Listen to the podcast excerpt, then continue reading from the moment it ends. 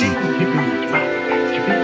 Down with you. People in the back, before the people in the front, before the people on